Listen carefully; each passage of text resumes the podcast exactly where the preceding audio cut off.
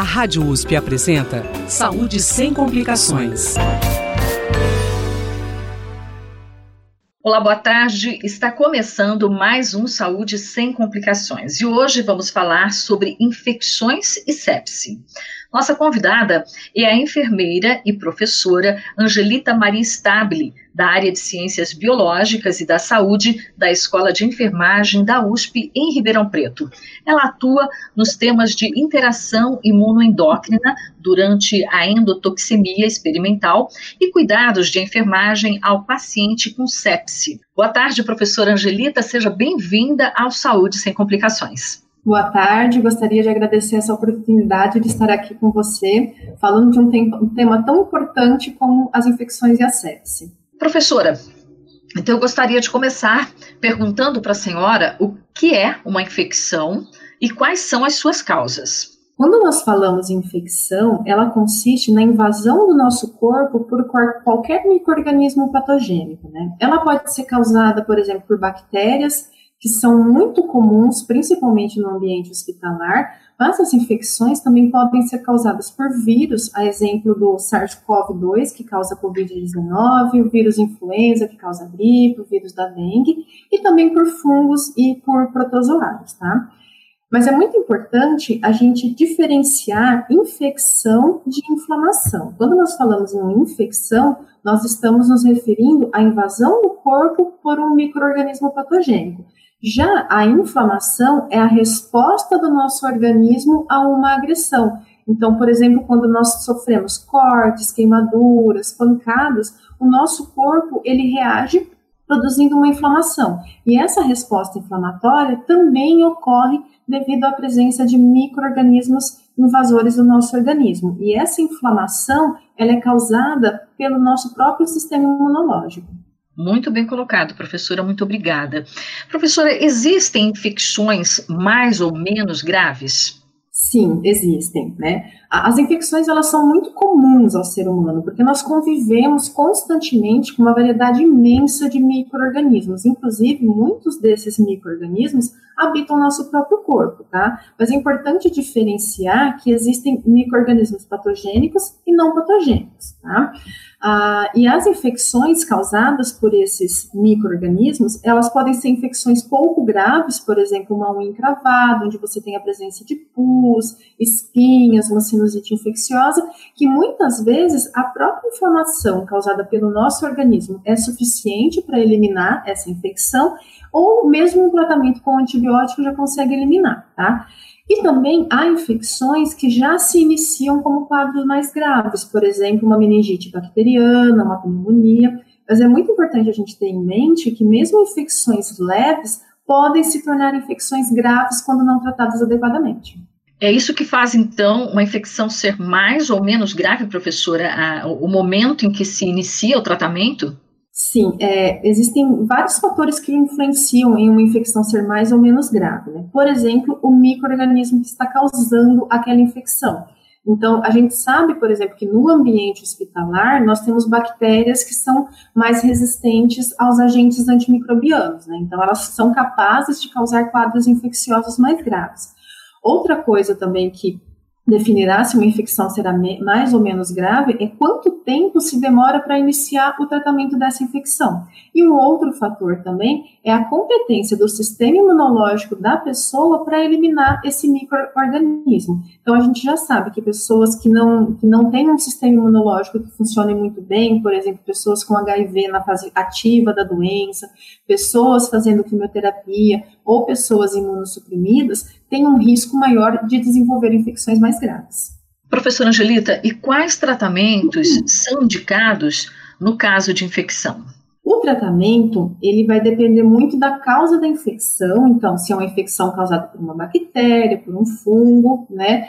Ah, então, é muito importante se determinar o que está causando a infecção. Além disso, é importante saber onde esse microorganismo ele se encontra, porque isso vai determinar os tratamentos que serão implementados, ou seja, o tratamento antimicrobiano que será implementado. Então, por exemplo, as bactérias são tratadas com antibióticos, os parasitas com antiparasitários, os fungos com antifúngicos, tá?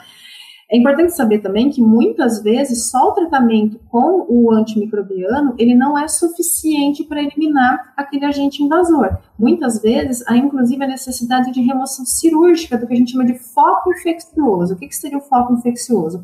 É o local onde você tem a infecção. Então, por exemplo, pessoas que apresentam abscessos, que é aquele acúmulo de pus no interior de partes do corpo, é necessário que esse abscesso ele seja drenado porque apenas o tratamento medicamentoso não será suficiente para eliminar aquela bactéria que está causando o abscesso, tá? E quem determinará esse tratamento é justamente o profissional médico. Então, é muito importante que se evite a automedicação e o uso indiscriminado de antimicrobianos. O que, que seria esse uso indiscriminado de antimicrobianos?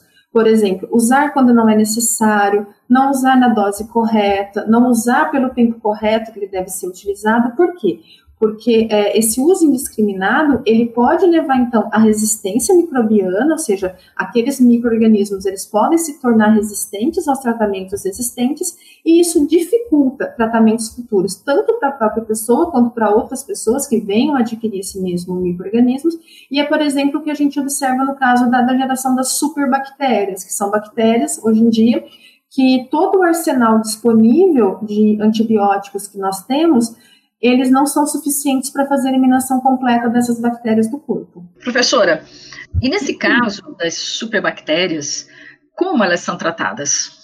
Ah, no caso das infecções, né, dessas infecções mais graves, a primeira coisa mais importante, né, é, é para tratamento desses quadros, para evitar que eles se tornem quadros descontrolados, é a busca precoce pelo serviço de saúde, né? Então, conforme quanto mais a gente demora para buscar o serviço de saúde, por exemplo, fazendo uso de medicações em casa, você tem uma amplificação dessa, dessa infecção, ou seja, ela pode se tornar mais grave, e dependendo do medicamento que se faz uso, você acaba mascarando os sintomas. Então, por exemplo, uma pessoa que está com quadro de apendicite, se ela fizer uso de anti-inflamatórios, ela pode não sentir tanta dor. No entanto, as bactérias continuarão se multiplicando, né? E isso pode agravar mais ainda o quadro. Também é muito importante que se identifique precocemente qual é o microorganismo que está causando essa infecção e também onde ele está localizado. Porque se essas bactérias, se essas infecções não forem tratadas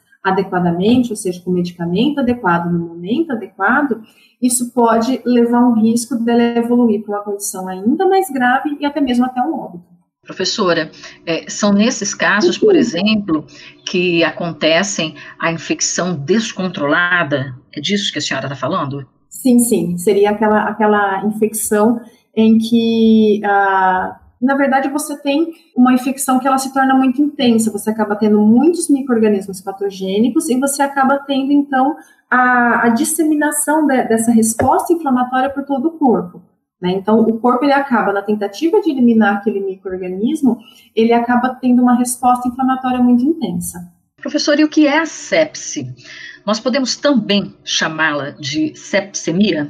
Normalmente, a, a, nós nos vemos, por exemplo, o público leigo os meios de comunicação se referirem à sepse como infecção generalizada, infecção do sangue ou septicemia, tá? Mas o termo correto para definir essa condição clínica é sepse mesmo, tá? O que, que já se sabe sobre a sepse? Primeiro que ela é um quadro clínico muito grave, que tem um grande risco de morte, e ela é causada por uma resposta desregulada do nosso sistema imunológico a uma infecção. Então, na tentativa de eliminar aquele microorganismo invasor, o nosso corpo ele faz uso de todas, toda a sua capacidade imunológica e isso acaba causando danos a outras células do nosso corpo. Tá? O que caracteriza a sepse é que a infecção, normalmente o foco infeccioso, as bactérias, os vírus, os fungos, eles estão localizados numa região específica do corpo, por exemplo, uma pneumonia, uma infecção urinária, mas a resposta inflamatória que o nosso corpo faz é uma resposta sistêmica e é uma resposta muito, muito intensa, tá?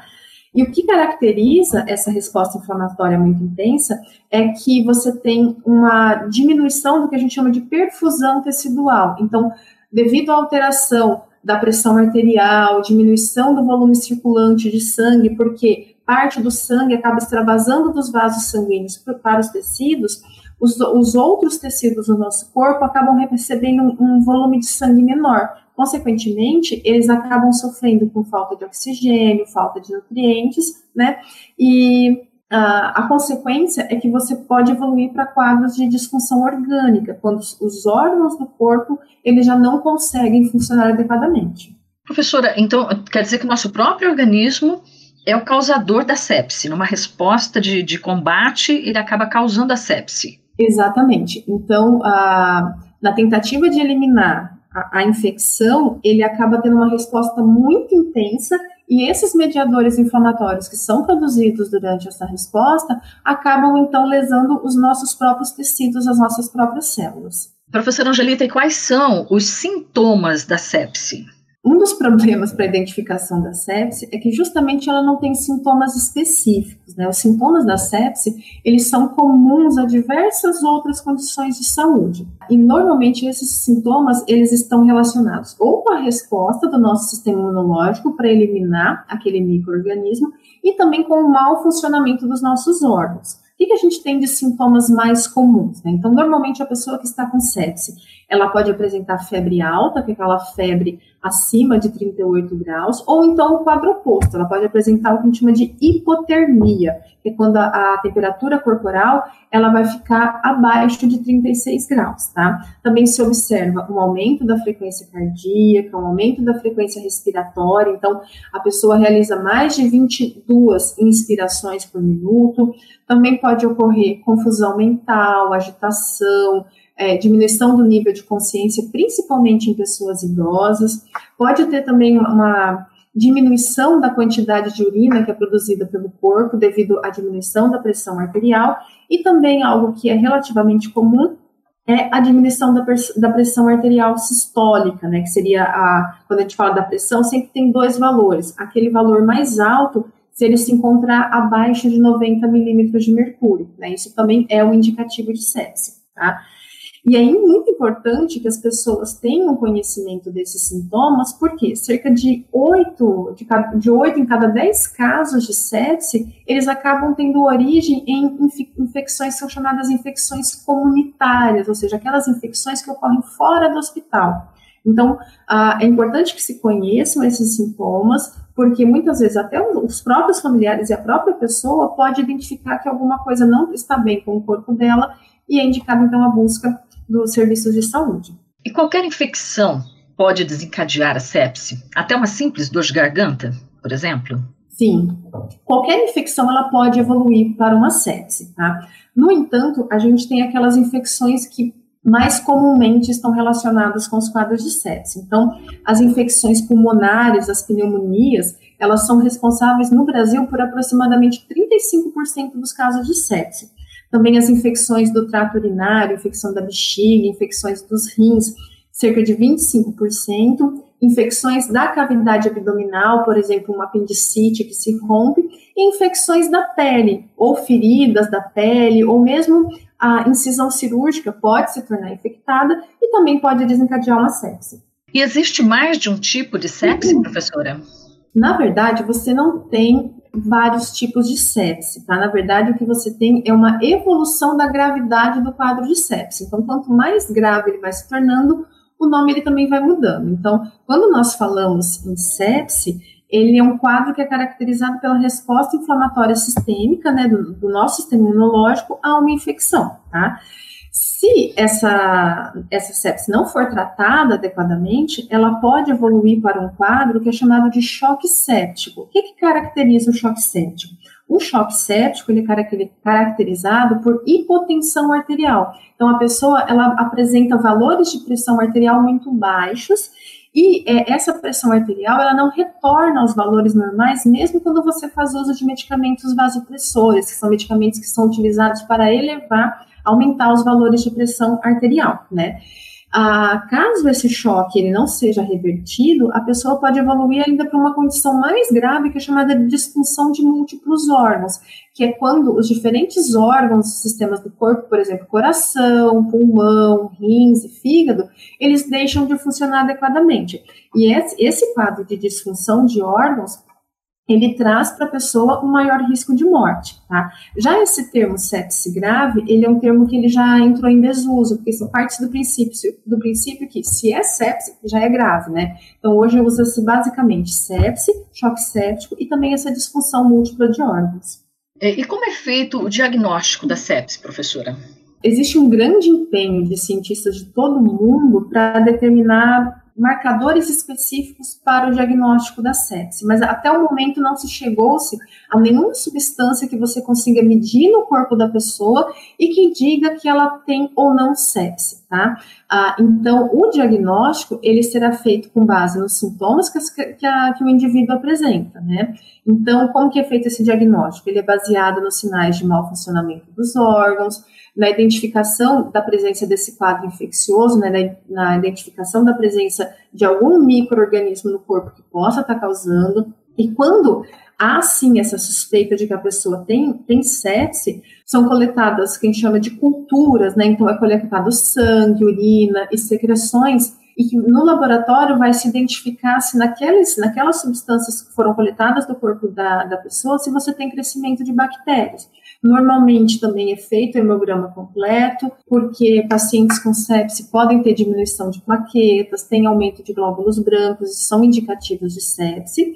Também são feitas análises de substâncias inflamatórias no, no, sangue da pessoa, porque isso pode ser um indica, indicativo da sepse, e também é avaliado função renal, função hepática, e normalmente também é feito radiografia de tórax, para descartar a presença de micro-organismos nos pulmões, tá?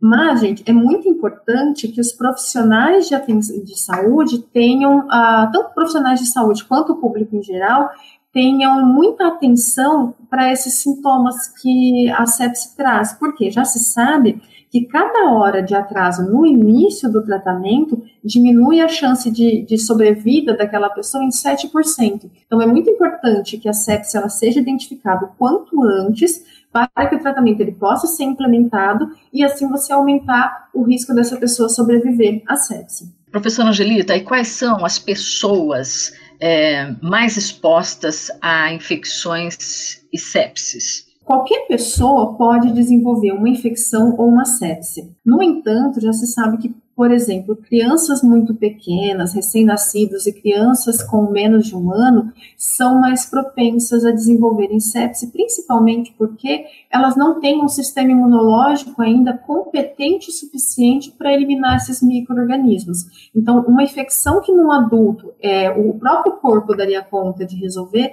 muitas vezes na criança ou no recém-nascido isso não acontece, tá? Além disso, disso, já se sabe que idosos também têm um maior risco, uh, de desenvolver infecções e sepse, porque no, no, idoso o próprio processo de envelhecimento ele leva a um mau funcionamento do sistema imunológico, também pessoas com doenças crônicas descompensadas, diabetes, hipertensão arterial, sobrepeso e obesidade também têm um maior risco, e pessoas imuno, imunodeprimidas, né, pessoas que estão com câncer, pessoas em tratamento para fazendo uso de anti-inflamatórios, né, para transplante, transplantes de órgãos, pessoas com insuficiência cardíaca ou insuficiência renal, são pessoas que acabam sendo mais expostas, tanto a adquirir infecções, como também a desenvolver sepse. Quer dizer, essas pessoas, então, elas estão dentro de um grupo de risco, né? Elas têm fatores de risco para infecções, como Exato. também para sepse. Exato. Professora, e quais são os órgãos mais afetados quando a pessoa tem sepse? Na sepse, o corpo como um todo, ele acaba sendo afetado durante o curso da doença, tá? Mas já se sabe que o paciente com sepse, ele tem um grande risco de desenvolver durante a doença quadros de insuficiência cardíaca, então o coração dele acaba não conseguindo bombear sangue na quantidade suficiente para manter a perfusão dos tecidos de todo o corpo. A pessoa também pode apresentar insuficiência respiratória, ou seja, as trocas gasosas no pulmão, elas ficam comprometidas e aí é necessário a realização da intubação, né, da ventilação mecânica, também podem ter insuficiência renal, então os rins deixam de funcionar adequadamente, muitas vezes sendo necessário a realização da, da hemodiálise. As pessoas podem também apresentar alterações da coagulação sanguínea, o que se observa normalmente nos, nos estágios iniciais da sepse, a pessoa tem um quadro de é, coagulação sanguínea excessiva, que é chamada de coagulação intravascular disseminada, então o sangue, o sangue ele coagula muito dentro dos vasos sanguíneos, e isso acaba ah, comprometendo o fluxo do sangue para os órgãos e para as extremidades do corpo. E como no início desse quadro você esgota esses componentes do sistema de coagulação, em quadros mais avançados de sepsia a pessoa pode apresentar hemorragias, tá? Também são muito comuns as alterações neurológicas, então a pessoa que, que desenvolveu a sepse, que está com sepse, ela pode ter confusão mental, alteração do nível de consciência. Então, virtualmente todos os sistemas corporais eles podem ser comprometidos em decorrência da sepse. E no caso de sepse, como é então o tratamento? É importante, né, para o tratamento, a identificação precoce da sepse. Então, quanto antes ela é diagnosticada, mais rápido esse tratamento pode ser implementado e menor será o risco dessa pessoa evoluir para uma condição como choque séptico, disfunção de órgãos, também será menor o risco de morte, né? Então, quando se suspeita que uma pessoa está com sepse, a primeira coisa que se faz é coletar exames laboratoriais. Esses exames eles vão avaliar como, se, como está o funcionamento do, do corpo do indivíduo como um todo, porque você pode identificar disfunções orgânicas, mau funcionamento dos órgãos de maneira precoce e assim já instituir um tratamento para tentar minimizar as consequências desse, desse mau, mau funcionamento dos órgãos. Normalmente também é feita a coleta de uma substância que é chamada de lactato, né? Coleta o sangue o lactato, porque o lactato ele é um indicador da quantidade de sangue que está chegando aos tecidos. Então, se a quantidade de lactato no sangue é muito alta, significa que os nossos tecidos, que os nossos órgãos, eles estão recebendo pouco sangue.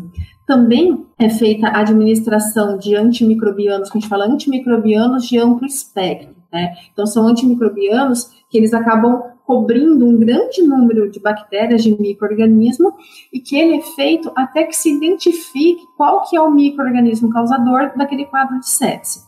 Além disso, é muito importante a administração de soro, a gente fala de administração de fluidos, né, que é a administração de soro para esses pacientes, principalmente para aqueles que apresentam redução da pressão arterial e também aumento dessa substância que eu falei, que é o lactato, que é um indicador de que pouco sangue está chegando aos nossos órgãos, né? Quando a pressão arterial ela se mantém baixa mesmo após a pessoa receber volumes adequados de soro, muitas vezes é necessário fazer a administração de uma medicação que é chamada de vasopressor. O que é medicamento vasopressor? É um medicamento que leva à contração dos vasos sanguíneos e ao aumento da pressão arterial, né?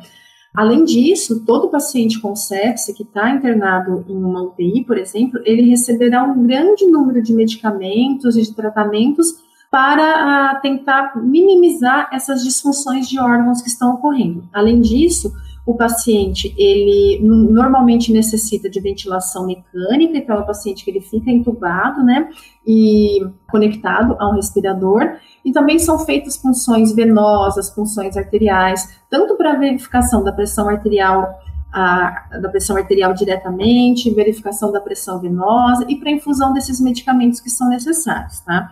Mas é importante destacar que a sepse é um quadro muito grave né, e que demanda cuidados muito próximos de toda a equipe de saúde, então seja o médico, os enfermeiros, os fisioterapeutas, é, esse paciente ele demandará muitos cuidados desses profissionais. Professora Angelita, é, casos de sepsis são, são reversíveis? Sim, eles ah, são reversíveis, mas dependerá de alguns fatores. Por exemplo, das condições clínicas da pessoa que desenvolveu a sepse. Nós sabemos que quanto maior o comprometimento orgânico daquela pessoa antes da doença, por exemplo, uma pessoa que já tem diabetes, que já tem uma imunossupressão, né, uma, um paciente transplantado, pior pode ser a evolução dela durante o quadro de sepse. Não significa que ela fatalmente terá uma evolução ruim, mas normalmente acabam tendo uma evolução pior. Tá? Dependerá também do início precoce do tratamento, então, quanto antes o tratamento ele é instituído para aquele paciente, maior a chance dele sobreviver. Foi o que eu falei uh, um pouco antes, que a cada hora que você atrasa para iniciar o tratamento dessa pessoa, você é, reduz a chance dele sobreviver em 7%, né? E esses pacientes, como eu falei, eles são pacientes muito graves que necessitam de, de internação na UTI. Então, a disponibilidade de leitos de UTI, também a disponibilidade de equipamentos adequados e de pessoal treinado nessa UTI, é algo que influenciará a sobrevida dessa pessoa.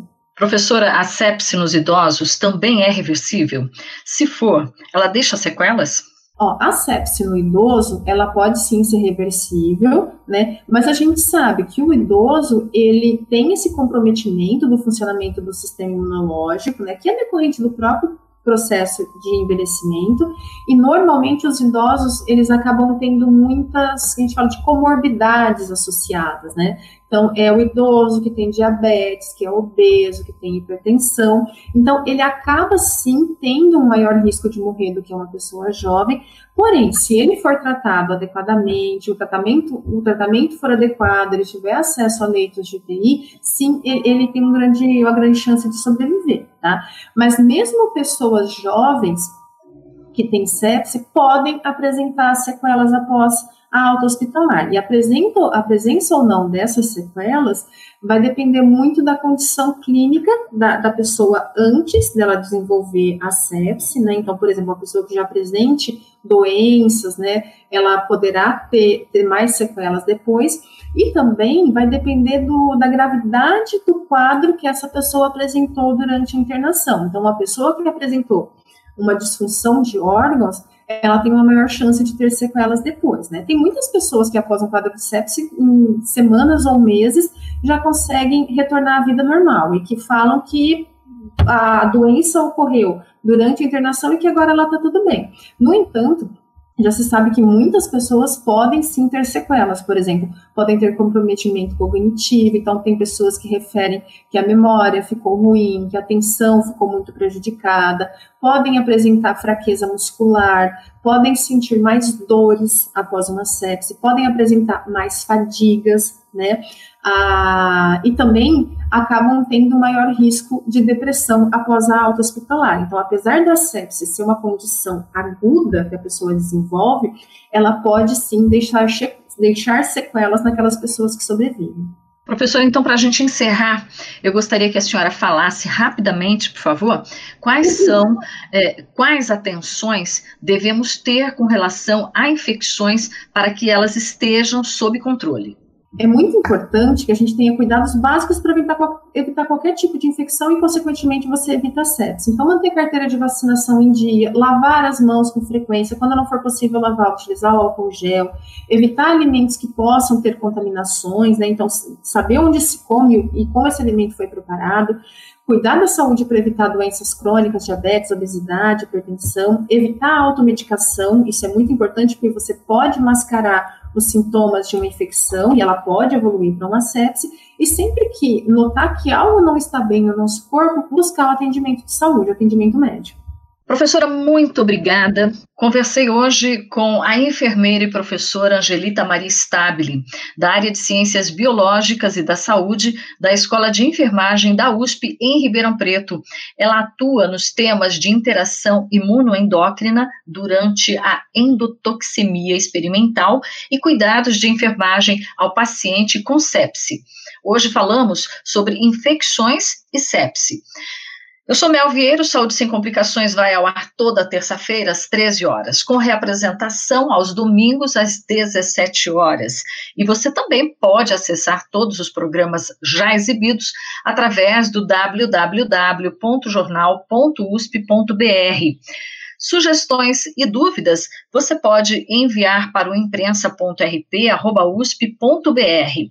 Com apoio de produção da estagiária Flávia Coutre, o Saúde Sem Complicações volta na próxima terça-feira com um novo tema. Muito obrigada por sua audiência e até lá. Saúde Sem Complicações. Apresentação: Mel Vieira. Trabalhos técnicos: Mariovaldo Avelino e Luiz Fontana. Direção: Rosimeire Talamone.